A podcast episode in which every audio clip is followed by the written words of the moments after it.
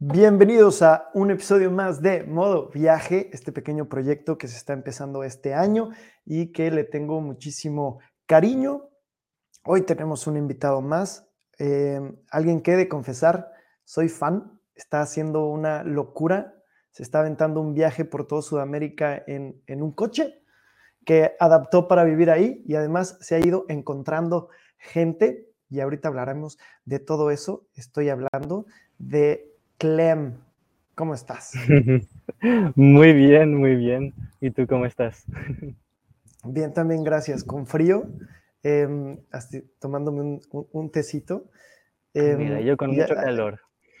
Exacto, mira, tú eres un francés que se decidió ir a Sudamérica y yo soy un mexicano que decidió venirse a Francia, ¿no? Estamos. Intercambio cultural. Exactamente. Em, ¿de, ¿de, qué parte eres de Francia? Yo soy del norte, como muy cerca de Bélgica, cerca de Lille, la ciudad de Lille. Ok, ok.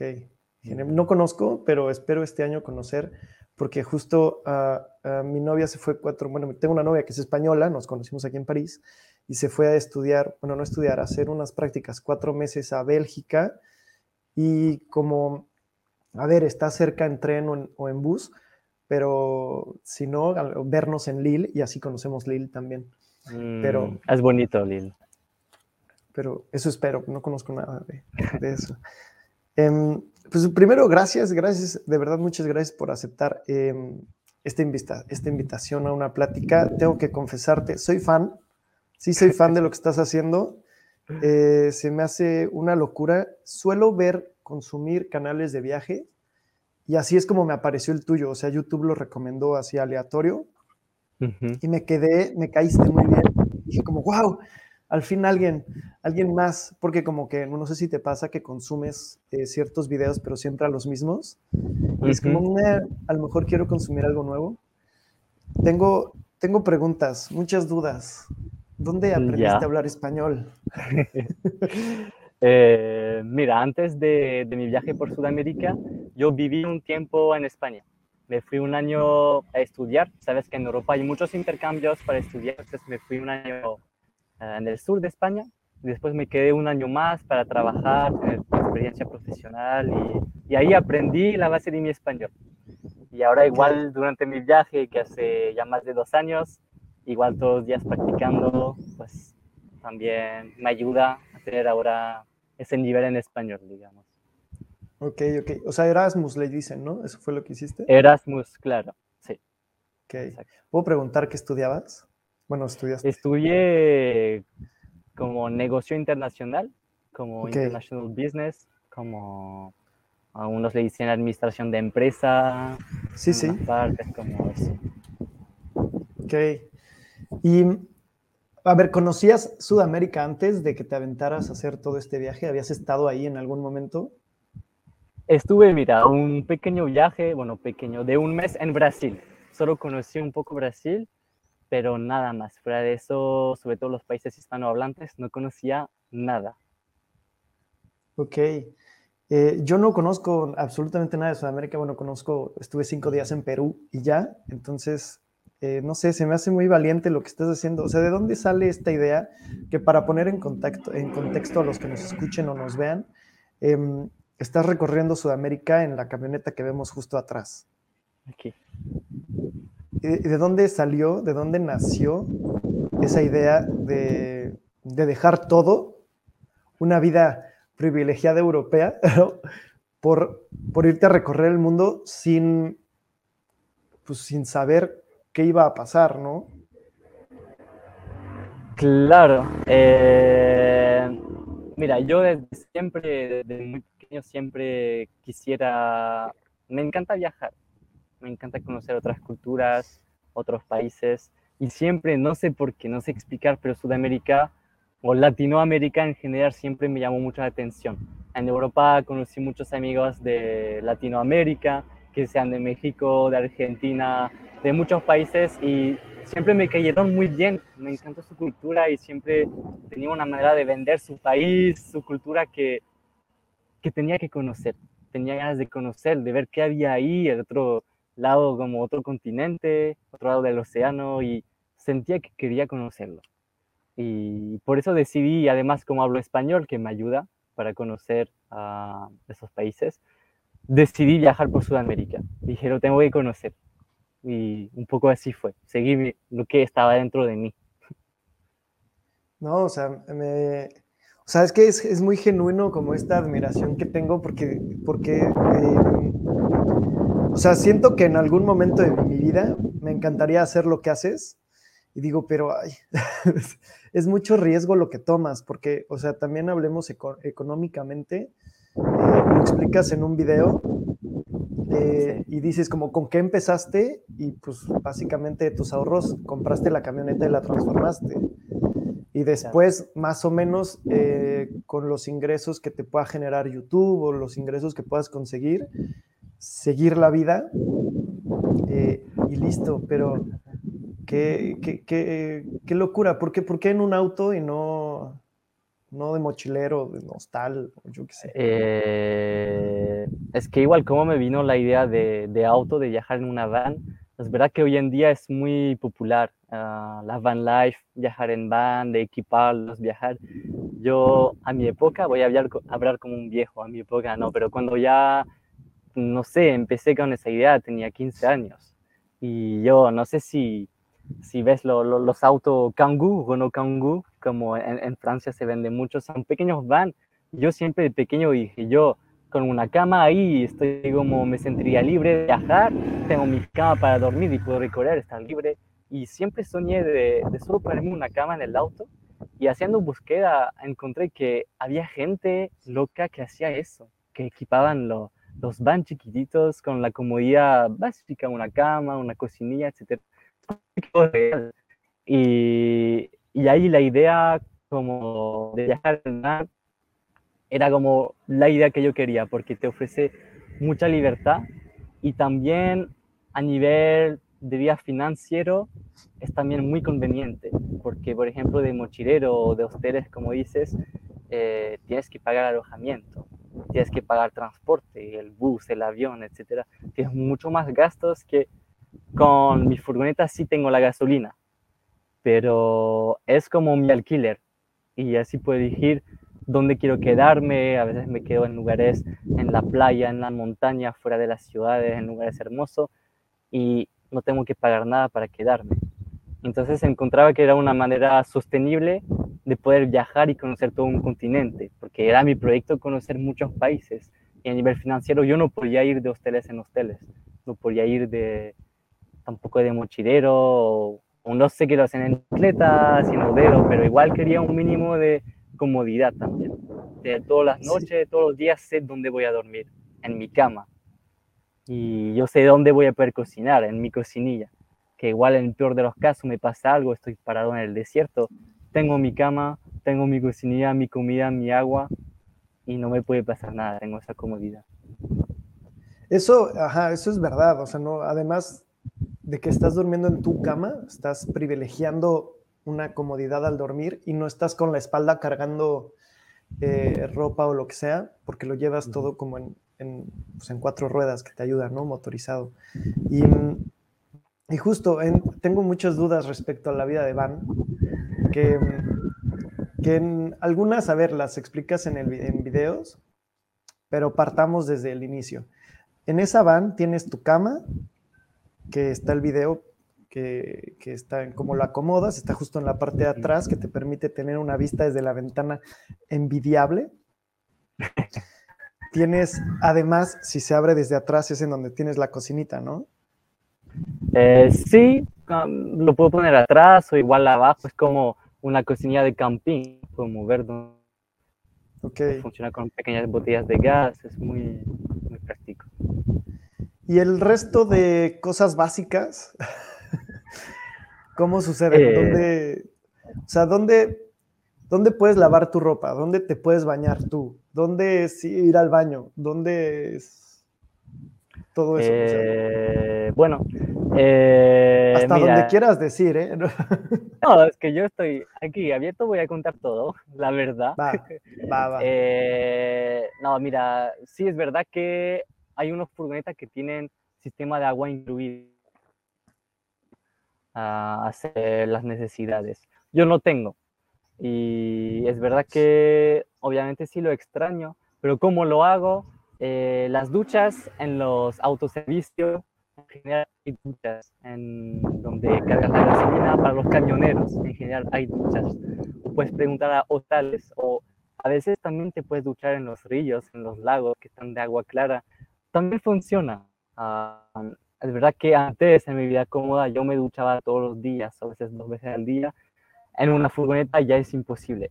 Paso varios días sin ducharme, sin lavarme las toallitas que ayudan muchísimo y no pasa nada. Días, dos, tres días sin ducha, mm, sobrevivimos. Eh, después las necesidades, igual en general encuentras eh, baños públicos por todas partes. Ah, bueno, ah, para hacer pipí, para los hombres en general es más fácil, haces cualquier parte, no hay problema.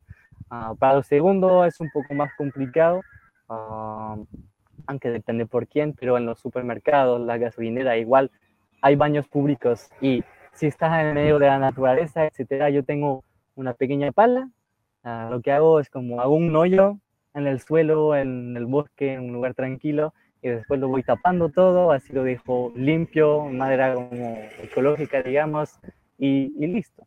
Y, así hago mis necesidades uh, en la naturaleza.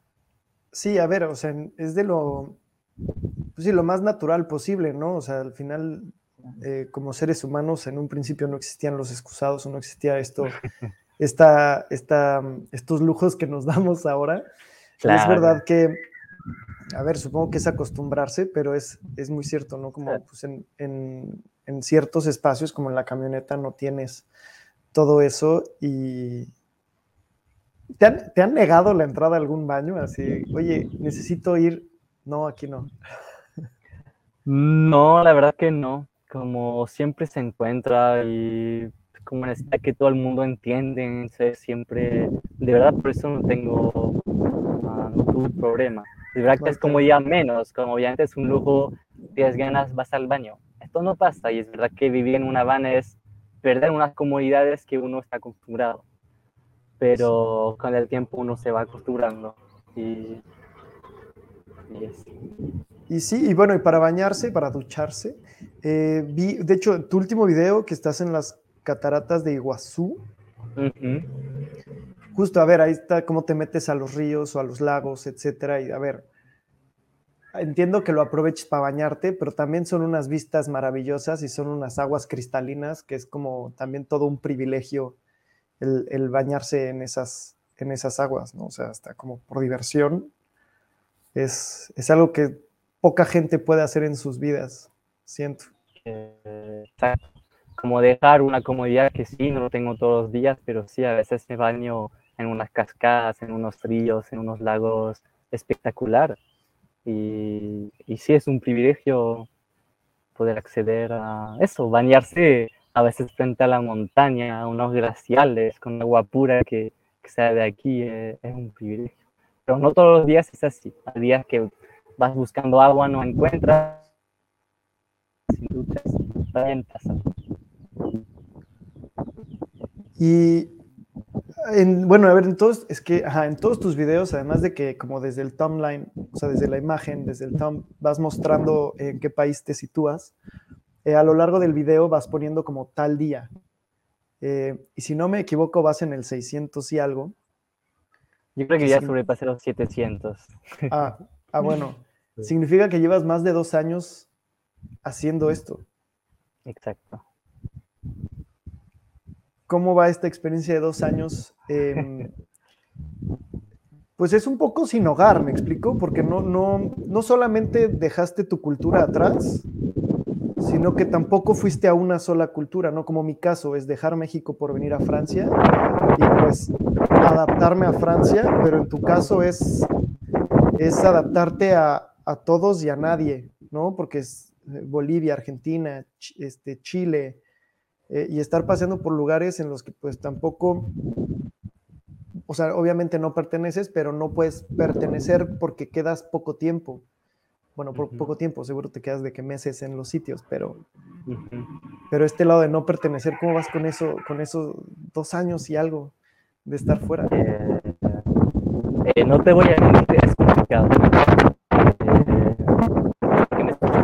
viento. Sí, ahí hubo un poco de viento, pero ya eh, Que sí, igual se hace complicado justamente, como dices, no pertenecer. Uh, yo en el camino voy conociendo muchas personas y es todo que después tengo que seguir la ruta, deja la gente atrás, deja los lugares. Eh, eso, me voy acostumbrando y ya tengo que cambiar. Eh, pero uh, igual me voy escuchando, eh, voy tomando mi tiempo, a veces, por eso en dos años muchos ya viajaron por todo el continente americano, fueron hasta Alaska.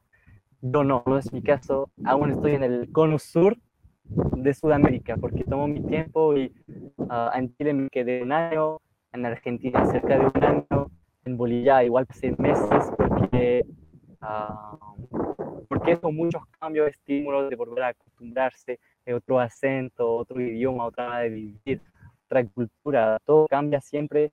Es complicado, pero también es, uh, es lo que también me motiva, como yo amo descubrir nuevas maneras de vivir, nuevas culturas, etcétera, pero voy equilibrando como, como quedándome en un lugar, en mi, mi rutina un tiempo y después seguir en otros países. Y creo que por eso después de dos años aún sigo en la ruta, porque como tiempo de pararme, quedarme un poco quieto, cómodo, con gente que conocí en el camino y, y no siempre seguir en la ruta, etcétera, porque es muy cansador también.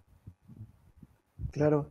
¿Y cómo, cómo te ha ido con la gente que vas conociendo? Según yo, y, siento que América Latina somos mucho más cálidos y mucho mejores, o sea, mucho sí, más cálidos, más amables acogiendo extranjeros em, o gente nueva que países de Europa, ¿no?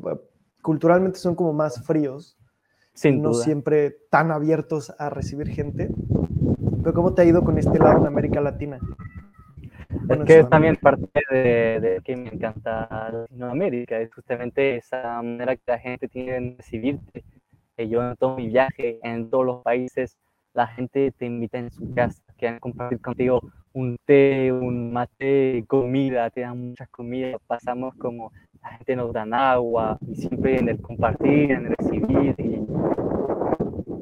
y, es lo, lo, bueno de viajar por Sudamérica, Latinoamérica en general, es eso, como viajero estás bien recibido, la gente te ayuda en el camino, te va... Y, y yo, obviamente, como francés, que soy un poco más frío, me abrí completamente igual a entrar en las casas de la gente, a compartir, y, y, es un, un, lado de la cultura que me gusta mucho.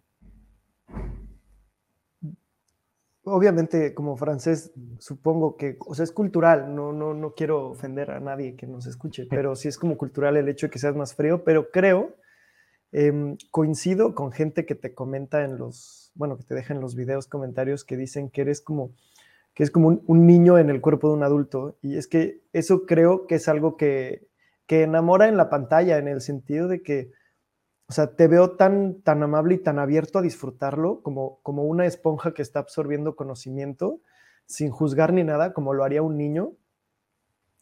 Y siento que eso es algo que, que es muy difícil de, de hacer, porque obviamente todos tenemos cosas que nos gusten o no de nuestra educación o de nuestros prejuicios o lo que sea. Y a ti te siento como súper abierto en, en, todo sentido de que pues hoy lo que toque y aprendamos lo que hay y si hoy toca bañarse en este río esto y si hoy toca trepar ese árbol, trepamos ese árbol y si hoy toca dormir aquí en, medio de un salar, eh, se hace. Eh, sí, yo creo que ese espíritu, como la gente dice, unido al cuerpo de adulto, es porque siempre me voy recordando como lo importante en la vida, que es como que siempre me gusta eh, seguir lo que uno desea, lo que le hace feliz, y cuando me lanzan ese viaje, era un sueño de niño, y yo lo quería vivir, y es muy fácil estar atrapado por las cosas de la vida, de todos tenemos nuestros problemas, que sea que arreglar el nivel financiero, después problemas con eso, problemas de relación con la familia, etcétera, pero eh, es importante no olvidar lo que dentro de uno todos tenemos sueños, cosas que, que, que de pequeño queríamos hacer y que a veces con la vida adulta lo dejamos de lado, ¿sabes? Y, y yo creo que ese espíritu me enfocó en siempre no, no olvidarlo, guardar como... A veces se me olvida, cuando estoy en el viaje se me olvida qué estoy haciendo, pero recordar por qué lo estoy haciendo que estoy dando un sueño, viajar por el mundo, conociendo gente del mundo, descubriendo lugares hermosos, viviendo con la naturaleza, conectándome. Y, soy afortunado de haber podido llegar aquí, de haber podido uh, ya conocer todo lo que hice, experimentar todo lo que hice y de poder seguir. Y solo con eso, aunque a veces lo paso mal, lo paso pésimo porque tengo problemas, no tengo la comunidad, etcétera, pues yo creo que es importante siempre recordar de por qué estamos haciendo las cosas, la motivación, etcétera. Y, eso, intento como no, no olvidarlo y seguir como con ese sueño que todos tenemos dentro, como la intuición las cosas que nos gustan. Sí, como un poco cumplirle ese sueño a ese niño, ¿no? Que dices, ahora que yo tomo las decisiones, ahora sí te lo cumplo. sí, exacto, porque yo ese sueño iba a pasar al lado de ese sueño. Como ya después de mis estudios yo entré en una vida muy cómoda, tenía mi empleo, trabajaba en una empresa multinacional, por la empresa Uber, que muchos conocen, en las oficinas ganaba bien mi, como buena plata, tenía mi departamento y no estaba feliz. Tenía todo lo que una persona puede soñar de tener, la vida perfecta, ¿no? Y dentro de mí vivía, los días pasaban y no me sentía eh, tan feliz. Y, y, ahí ya me cuestioné qué estoy haciendo de mi vida, cómo voy a hacer esto hasta que me jubile, hasta mayor, y qué voy a pensar cuando tendré 60, 70 años, ¿estaría feliz de la vida que tengo? Y, y ahí me cuestioné y dije, no, como estoy aquí viviendo, porque tengo que cumplir cosas, lo que me nace, cumplir mis sueños, mis deseos. No tengo que perder mi tiempo en algo que no me llena. Y, y por eso como me como decidí como eso, ese cambio de decidir, ya empiezo a vivir realmente lo que es uh, como ser feliz y y lo que a uno le llena. Y, vivir tu vida, siento, ¿no? O sea, bueno, es que creo que a todos nos pasa esa revelación en algún momento en el que estás, ok, cumpliendo la vida que te dijeron que tenías que vivir y, ok, bien o mal, pero dices, sí, ok, ya estoy aquí y si necesito más dinero, eventualmente en dos años ganaré más y seguiré creciendo, pero esto no es lo que quiero, o sea, ya, ok, ya estuve aquí, pero realmente quiero probar otras cosas. O sea, al final tú te puedes tomar ese viaje de 20 años, nadie te va a quitar tu título universitario, nadie te va a quitar que sepas hacer ciertas cosas y al contrario vas a adquirir experiencia y muy probablemente si tú decidieras conseguirías un buen trabajo también. Pero esa oportunidad es algo que nadie, que eso sí, o sea, nadie te la puede dar, solo tú la puedes tomar y solo tú la puedes hacer. Sí. Son muy buenos, como ya lo tarde, lo haré más tarde, lo haré más tarde. Y a veces uno nunca lo hace. Y entonces es también creo importante decir como, ya basta, lo quiero hacer ahora y ahora me lanzo, porque si no nos dejamos igual muy fácilmente llevar por la comodidad, la zona de confort. Y... Me pasó exactamente igual. Cuando me quise venir a Francia, o sea, no me vine por estudios ni por que ya tuviera yo un trabajo, me vine porque quería venir. Estudié en una escuela francesa desde niño y había hecho Sanquiem, hice Sanquiem en Francia.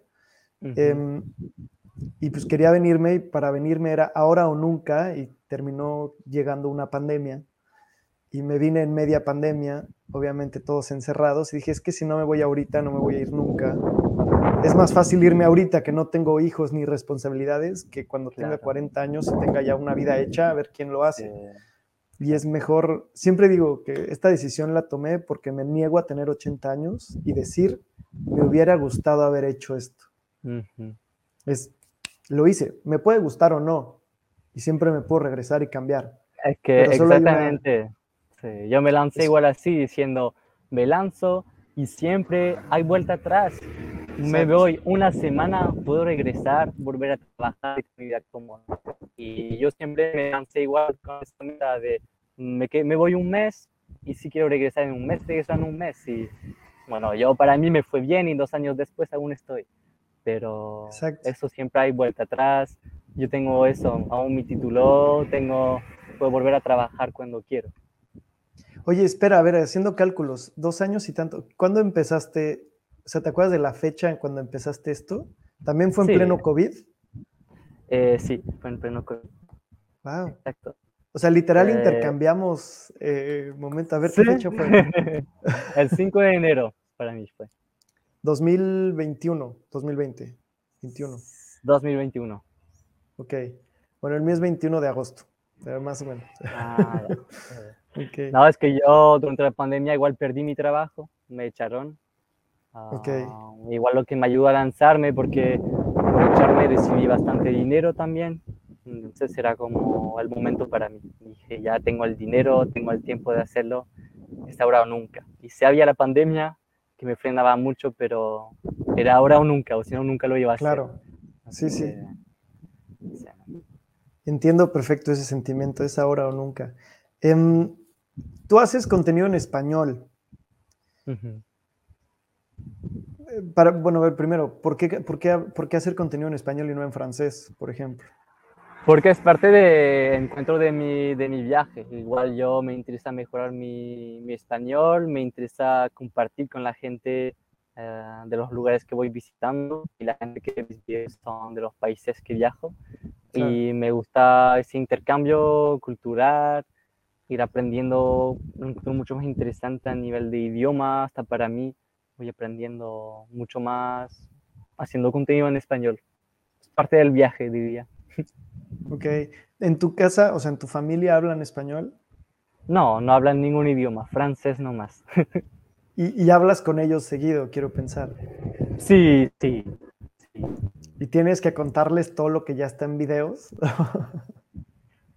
¿Cómo? No, es que justamente les dijo, aprovecho, dijo como, van a ver en los videos, porque no puedo contar todo y igual también lo que me motiva a hacer esos videos es compartir con la gente también que, que conozco mi familia, etcétera, pero un poco compartir mi experiencia. Y siempre digo como, van a ver en el video ahí lo que me pasó, Pero lo más personal claro, pero, te lo voy contando. Pero si tu familia no hablan, si no hablan español, en tus videos pura imagen. Los, los, subtítulos, le pongo los subtítulos. Ah, ok, ok. Sí. Ok. que, es que qué loco, o sea, insisto, es una maravilla lo que estás haciendo, una locura de recorrer Sudamérica. Cuando, cuando iniciaste la idea de hacerlo, ¿tenías un tiempo? Dijiste, en un año voy a hacer de, o de tal lugar a tal lado, o sea, ¿tienes un punto de partida y un punto final? ¿Es un punto de destino? Eh, no, no, ah, no, siempre me voy dejando llevar, viendo cómo se pasa. Yo llegué, el primer país fue Chile. Dije, ah, me voy a Chile para tres meses, en tres meses y ya empecé, me quedé un año. Y así ya entendí que los planes, etcétera, que me tenía que dejar llevar y, y no sé dónde voy a ir, como no sé dónde, cuándo voy a terminar, no lo sé. Ok. Y tienes, a, ver, como para redondear también más esto, tienes, eh, quieres recorrer eh, Sudamérica, que eso, a ver, eso lo entiendo, pero quieres en algún momento subir. Em, esto te lo pregunto como mexicano, ¿no? Sí, a ver, querer como querer. Yo quiero conocer el mundo entero, pero no se puede, es como una cosa a la vez. Yo de momento quiero conocer Sudamérica, que es gigante. Ah, y como te digo, ya hace dos años ya aún vi solo una pequeña parte. Y de momento yo, mira, te voy a contar un poco los proyectos, lo que está pasando ahora. Eh, la, ruta como más común ahora después de Bolivia ir a seguir por Perú, Ecuador, Colombia. Eh, ya sabes como en estos momentos en Perú es muy complicado y uh, llegué justo en la frontera con Perú en ese momento, las fronteras están cerradas, es imposible entrar por Perú. Si quieres después ir a Ecuador, Colombia, tienes que pasar por Perú sí o sí, no hay otra frontera.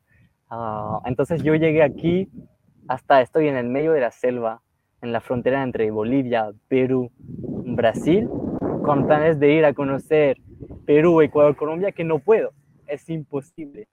así que ahora estoy revisando todos los planes, cambiando para al final ir a ver otras partes y lo más probable es que voy a conocer Brasil. Y, y ya sabes, Brasil es gigante. Y lo que quiero decir es que al final tengo planes, me digo como tal fecha estaré a tal lugar, como dos meses en Perú, uno en Ecuador, etcétera y es como no sé por qué nunca me funciona. Entonces siempre tengo que adaptar. Y listo, una disculpa a todos por cuestiones de internet. Esa es otra, bueno, ahorita hablamos de eso. Me estabas contando que siempre estás haciendo los planes, pero nunca se puede, siempre tienes que improvisar, adaptar un poco em, las rutas, porque siempre hay imprevistos, ¿no? Exacto. Exacto.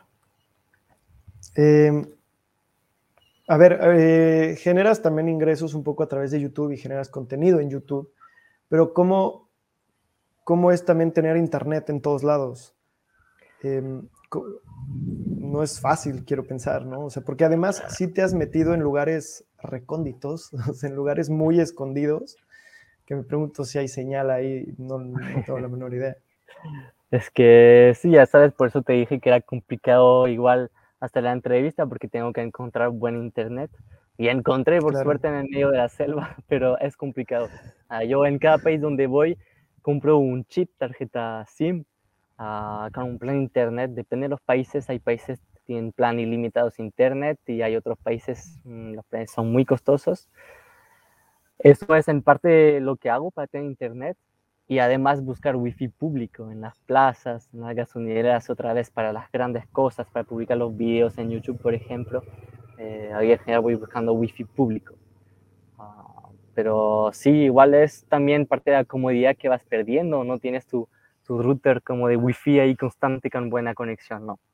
Como tienes que ir buscando las antenas, te vas fijando en las antenas 4G, 3G y te acercas lo que puedas. Claro, y no es como que decidas ver Netflix cada rato porque también la señal lo imposibilita en algunos claro, y, pasas unos días sin internet también. Ok, y sin conexión, ¿tu familia no se preocupa demasiado?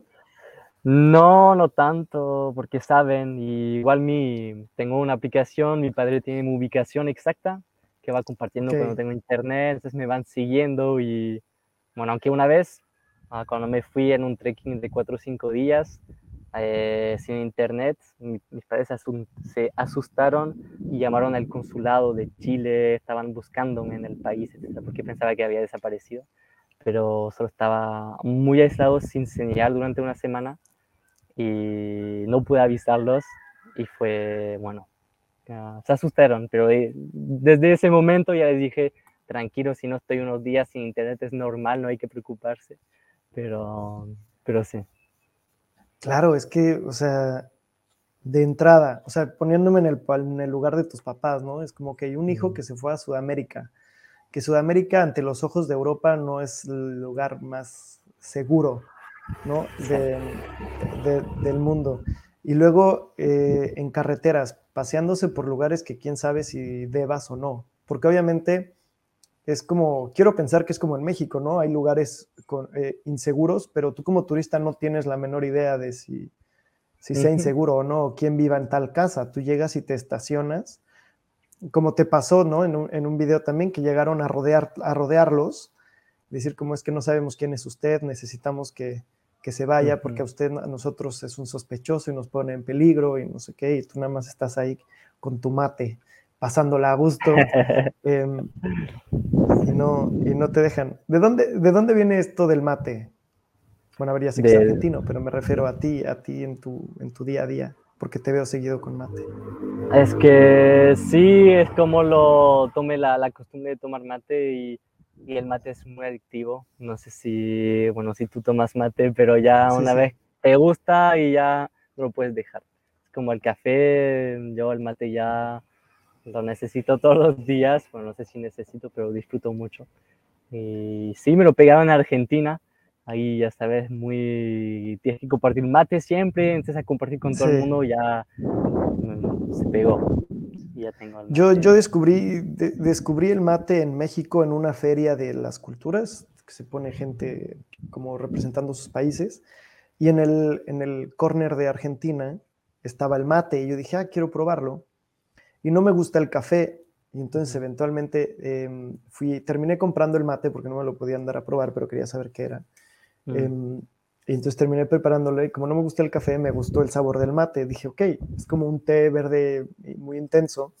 Muy intenso y amargo. entonces, y entonces me puse a ver todos los videos tutoriales de cómo se debe de hacer un mate. Y ya una vez que reglas. Exactamente, son muchísimas y es todo un ritual hacerlo. Y ese ritual todo ese, toda esa receta, por así decirlo, la disfruto muchísimo. Es lo único que disfruto, o sea, disfruto más hacerlo que beberlo. O sea, todo el sacarle el polvito, agitarlo, dejarlo de lado, que el agua caliente, el agua tantita aquí por acá. Em, y me gusta mucho. Y ahora soy alguien que toma mate y cuando se lo enseño a mis amigos o les doy a probar, todos son como de que no, no, mejor es un café con leche y todo.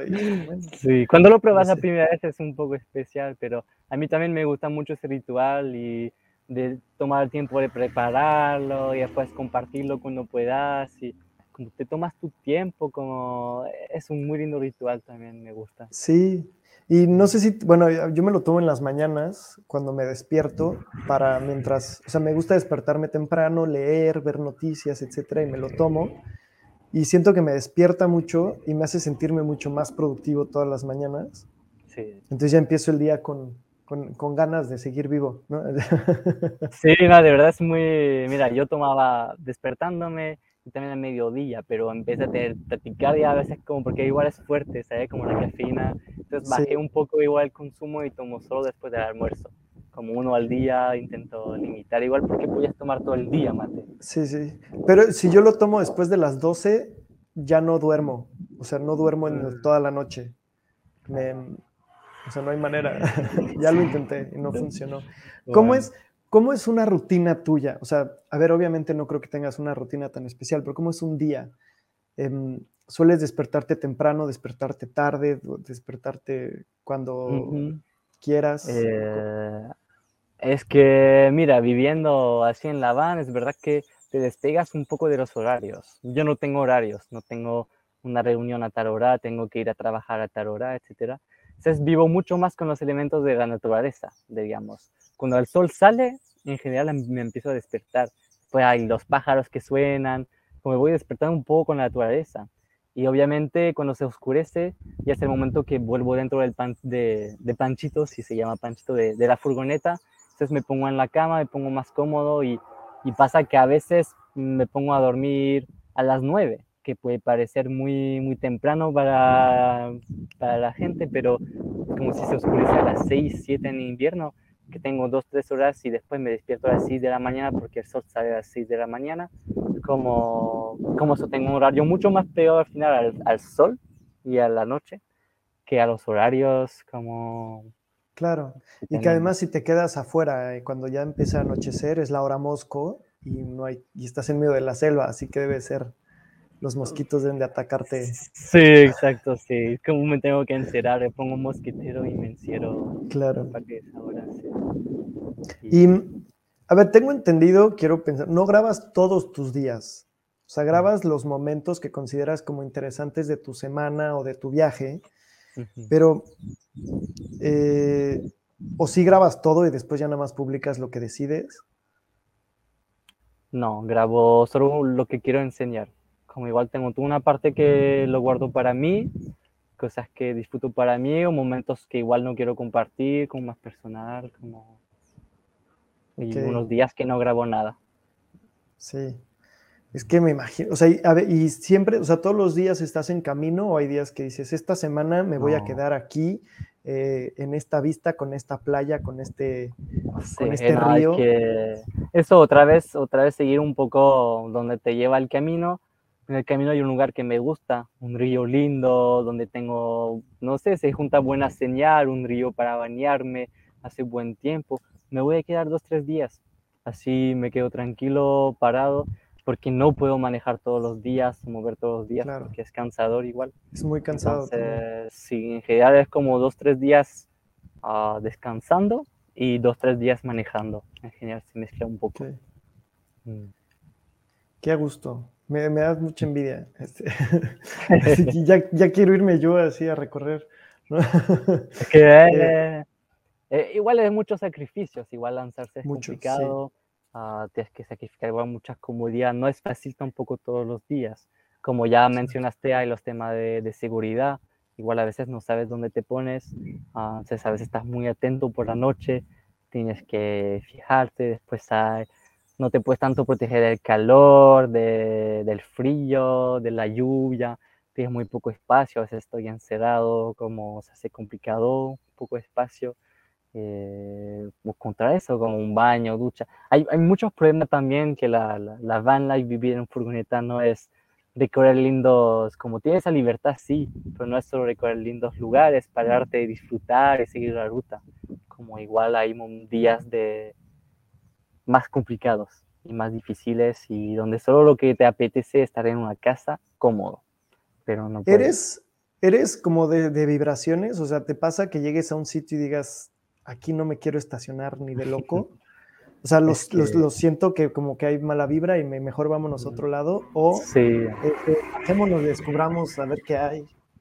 No, es que después de dos años desarrollas como un instinto un sentido arácnido. sobre esto. Sí.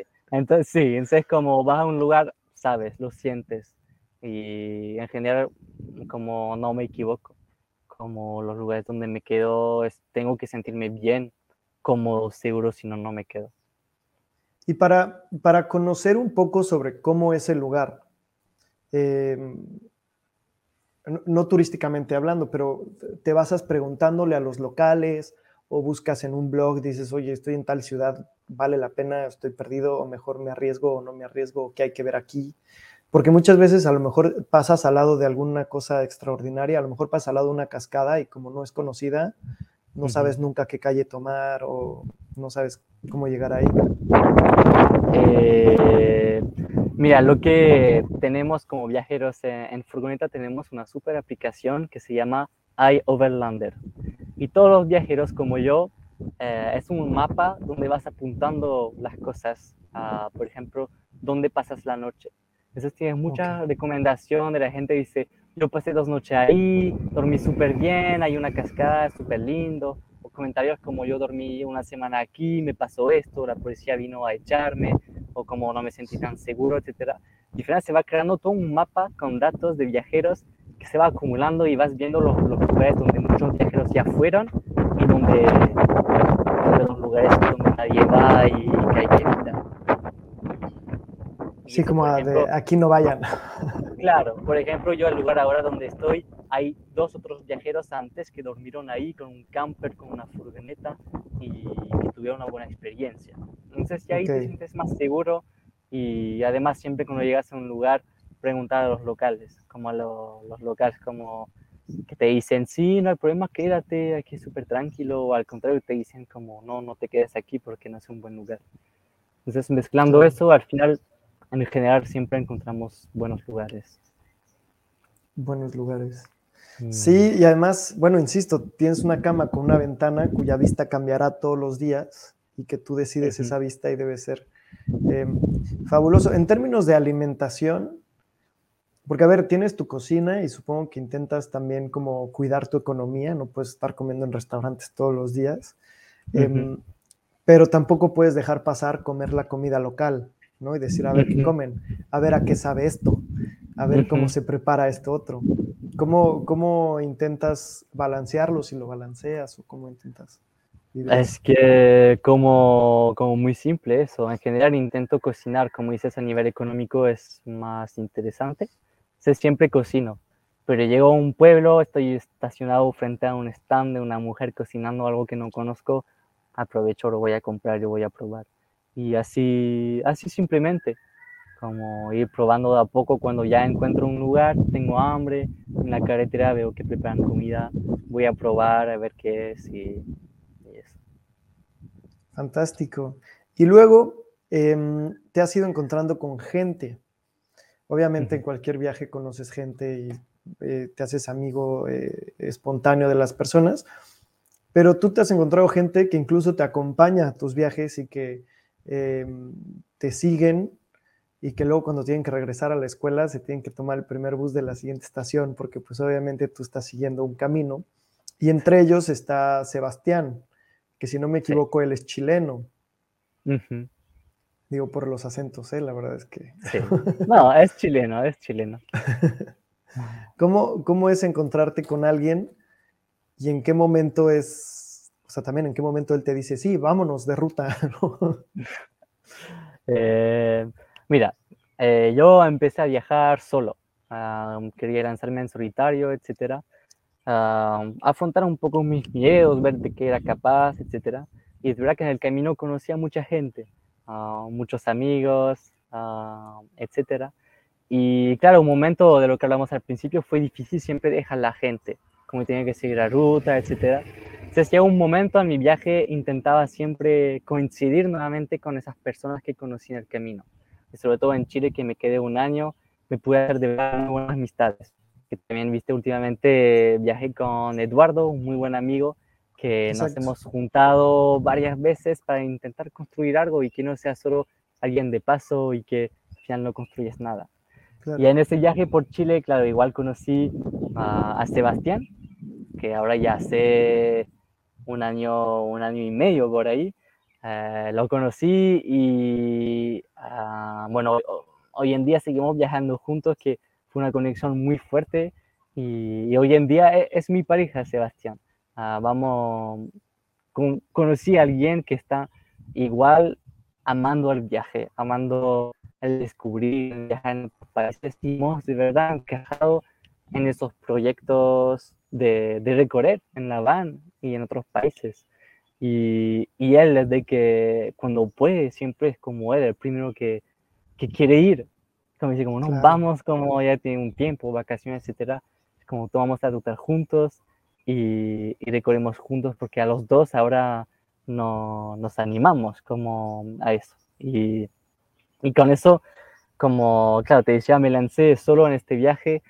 Hoy en día no sería capaz de seguir viajando solo como pasó que me di cuenta que, que está bien vivir la experiencia, pero hoy en día lo quiero compartir y las relaciones que uno hace en el camino con la gente y con Sebastián es muy importante compartirlo. Y se siente, no sé, como yo tengo su apoyo, uh, como eso, el hecho de compartir una experiencia así es mucho, um, como me hace más sentido hoy en día. Y por eso que... Sigue, sigue, sigue.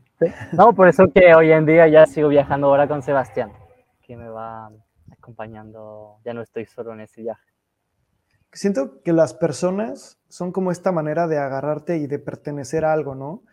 O sea, que es como lo que hablábamos al principio, es como, ok, ahorita no perteneces a ningún lado porque te estás moviendo, pero sí te puedes amarrar de una persona, sí te puedes agarrar, sí te puedes sostener de una persona y esa persona es la que te hace tener cierta pertenencia hacia donde te vayas, porque es, una, es nuevamente una constante, es como la camioneta, en cuanto estás en tu camioneta dices todo está bien, y te sales y es la aventura, pero tu camioneta puede estar en diferentes lugares, pero es tu lugar, tu lugar em, a salvo, vaya, tu lugar de protección, y lo mismo siento que pasa como con las personas, y, y muchas veces siento, no soy ningún experto, pero es lo que hace que sea una conexión tan grande, que es em, como este, este sostén y estás mucho más dispuesto, o sea, es una disposición diferente em, en términos de amistad o de, o de pareja. ¿Te ha sido sencillo adaptarte a compartir una van? Porque no solamente meter tu vida en, en un auto debe de ser ya complicado, pero ahora también compartir espacios con una segunda persona pues, o sea, no sé, yo comparto un departamento pequeño y ya es complicado, ¿me explico? No, sí, obviamente es, un desafío. Ah, sobre todo, eh, yo tengo tres metros cuadrados, es el espacio que tenemos. Eh, nos estamos peleando, no hay espacio que yo me voy en la otra pieza y yo, ¿sabes? Como estamos pegados uno con el otro 24 horas. Se mete al árbol, ¿no? es que algo así como, bueno, cuando uno dice, ya, voy a dar una vuelta caminando, es como, ya, como voy a, tomar su, su espacio. Claro. Porque, claro, es un desafío y tuvimos que aprender a dejarnos nuestros espacios. Porque eso de a veces como hacer cosas separados, yo voy a dar una vuelta, que igual aunque estamos juntos, como a veces estamos los dos en cosas distintas, y, y, lo hemos conseguido, lo hemos conseguido como después de, de meses, como de a poco cada uno hemos construido nuestra rutina y respetando el espacio del otro y, y funciona. Uh, funciona. es un desafío, sí, pero. Pero, que vale la pena, ¿no? Que... que... vale la pena eso, vale la pena al final tener esa compañía y, y ese compartir. Al final estamos los dos felices de, de estar compartiendo eso juntos. Qué bueno, me da mucho gusto mm. que, que además tengas con quien compartir esos momentos. Me pasó que eh, hace poco me, fui a Túnez 10 días. Eh, se están, bueno, en mi canal se están subiendo apenas los videos de Túnez. Em, y yo cuando me fui pues, hablando con, la, con mi psicóloga y todo, digo como, no, y quiero irme y quiero desconectarme, no quiero contarle a nadie de los días, no quiero decir nada, quiero guardármelo para mí y eventualmente cuando regrese ya contarlo al día dos es que era tanto shock cultural, tantas cosas que si es que alguien se lo tengo que contar. Y los locales no me entienden porque pues ellos ya lo conocen, ¿no? que a alguien, le alguien le tengo que decir esto y por supuesto que era de, oye mamá, fíjate que estoy en Túnez, oye tal, fíjate que... y es, por supuesto que lo quieres enseñar y más cuando estás como con, alguien que te sigue y que, y que hace lo mismo, que para ti, tanto para él o sea, yo creo que para él a lo mejor el choque cultural es menor, porque como chileno hay cosas muy comunes y para ti debe ser como más, más divertido. ¿Te han pasado así momentos así surreales? Sí, ah, surreales como esa diferencia de como, wow, mira esto, como es increíble y es como, ya, es lo básico, lo, lo, lo simple pasa a veces, como ese, ese cambio, como que hago cosas a mí que me sorprenden más y a él igual cosas que le sorprenden más y igual es lo lindo al final tener una, una visión, una vista distinta, cada uno se ve belleza en lo que quiere, en lo que es diferente al final. Está muy bien. Me gusta. Sigo, sigo, o sea, tengo que recalcar, de verdad soy, soy fan. Eres una, una, una perla en el YouTube que encontré y estoy muy contento además de poder tener esta conversación porque es como eh, genial. La idea de, de, generar como este contenido en el podcast es también una, una, pretexto para conocer gente que esté viajando. Eh, y dos, seguir generando contenido de viajes en, en mi canal. A mí igual me, claro, me gustó mucho igual la... A mí me encanta igual esos videos, lo hago para compartir.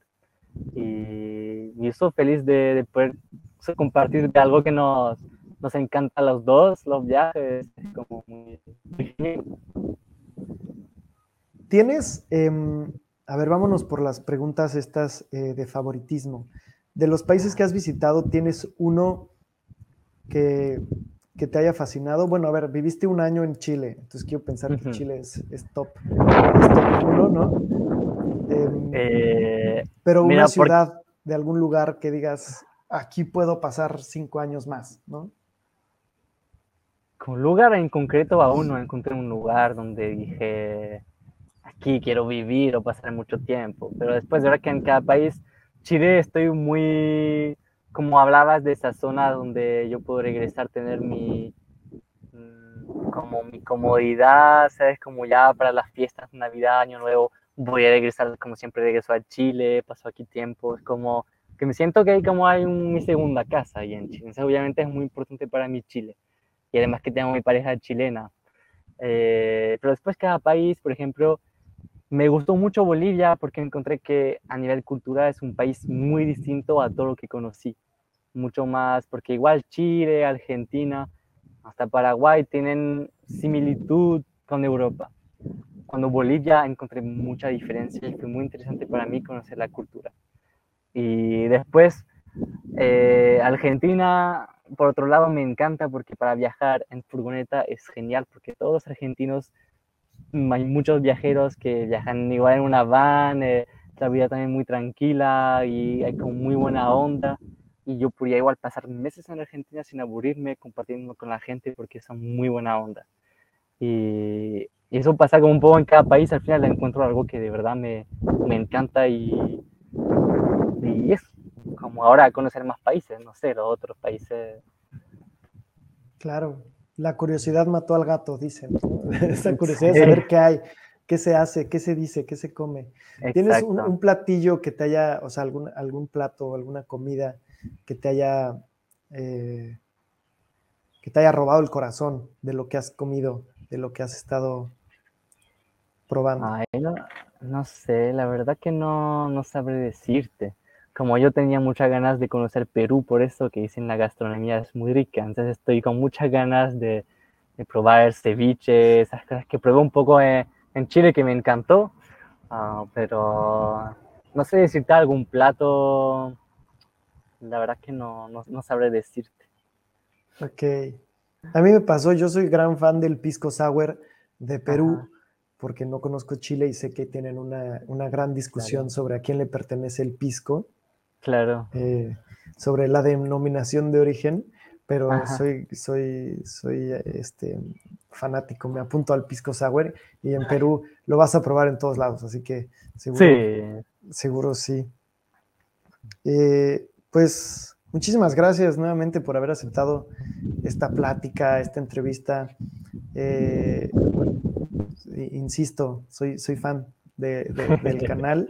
Eh, me gusta, siento que tienes una muy buena vibra y como, como consumidor de YouTube eh, soy, soy afín a lo que estás haciendo y además de que la aventura que te estás aventando en un inicio solo y luego la magia de que en el camino de soledad, o sea, de, en el camino de esa aventura te encontraste a alguien, se me hace eh, todavía más genial porque no ibas a eso, pero se suma y todo lo que asume, sume a ese proyecto de vida, pues se... Es, lo bueno de lanzarse en esos proyectos que siempre aparecen otras cosas que uno no espera, así que como mensaje eso, hay que lanzarse en lo que el instinto dice, lo que queremos hacer en la vida y, la vida siempre ofrece más. Así. Claro. Además de, de, la bonita vida. Ahorita tú estás, como estás en el sur, estás, digamos, en verano, ¿no? Eh, mira, aquí no hay temporada. Eh, estoy en la Amazona, eh, hace 35 grados todos los días. Temporada de lluvia, supuestamente. Hay de vez en cuando lluvia. ok. ¿Y, cuando te, te, ha tocado que te enfermes de algo fuerte, de algo grave? No. No, yo ojalá no, no pase. No, ojalá que no, no. Ojalá que no. Eh, pues muchas, nuevamente digo, muchas gracias, muchas felicidades por tus 10 mil suscriptores. muchas gracias a ti eh, igual por invitarme a esta entrevista. Con mucho gusto compartir. Sí, qué locura. Ya en otra ocasión lo haremos también con Sebas, si, si, si se deja. Claro. y pues ojalá nos veamos, ya sea allá o acá, si vienes algún día a visitar a tu familia. Si llego a México también algún día por, por favor. Em, soy, de, soy de Ciudad de México, entonces ahí tienes casa cuando gustes. y pues eso es todo. Muchísimas, muchísimas gracias y nos veremos. Eh, bueno, muchísimas gracias. Suscríbanse a este canal, denle like y si les gusta este contenido, pues suscríbanse, por favor, chequen el canal de Clem, que tu canal se llama Clem. Sí, de verdad que soy poco original, nunca encontré un nombre de canal. Pero está facilísimo porque si yo escribo Clem, me apareces tú en primero. Bueno, soy muy fácil de recordar, Clem. Sí, real. O sea, de cuando yo lo he buscado, o sea, bueno, te insisto, me apareciste de casualidad y cuando lo busco Clem, me apareces tú luego, luego y digo, qué sencillo. Qué sencillo y qué fácil. Uno tiene que buscarse cosas complicadas para ser el único, pero no, el tuyo estaba Sencillo. Pues muchas gracias y nos vemos en el siguiente, siguiente episodio. Chao.